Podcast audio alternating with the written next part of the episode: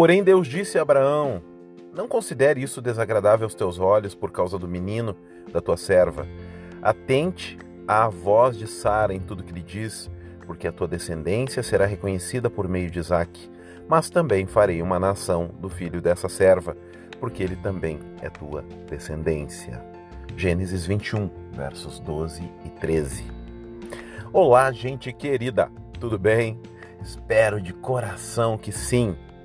O tema da mensagem de hoje é semeadura, colheita e lágrimas. Abraão, tendo em vista os conflitos entre seus filhos Ismael, filho de Agara, serva de Sara, com Isaac, filho da sua esposa Sara, mesmo contrariado, ele cede o pedido da sua esposa, que consiste na expulsão de Agar e Ismael. Um adendo aqui.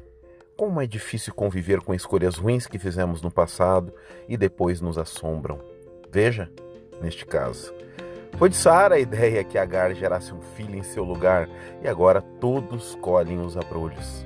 Isso chama-se consequência do pecado, consequência dos atalhos da vida. Mas voltando para Abraão, ele considerou isso desagradável, despedir o menino e sua mãe.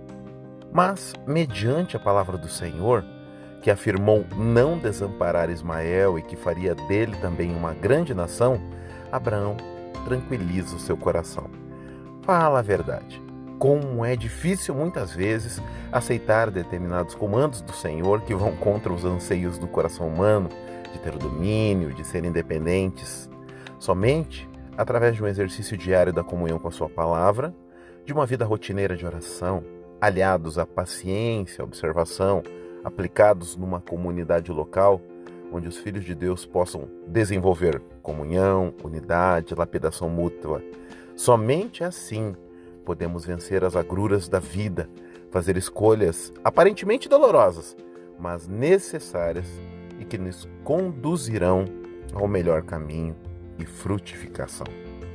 Essa é mais uma mensagem com amor ao seu coração, em nome de Jesus.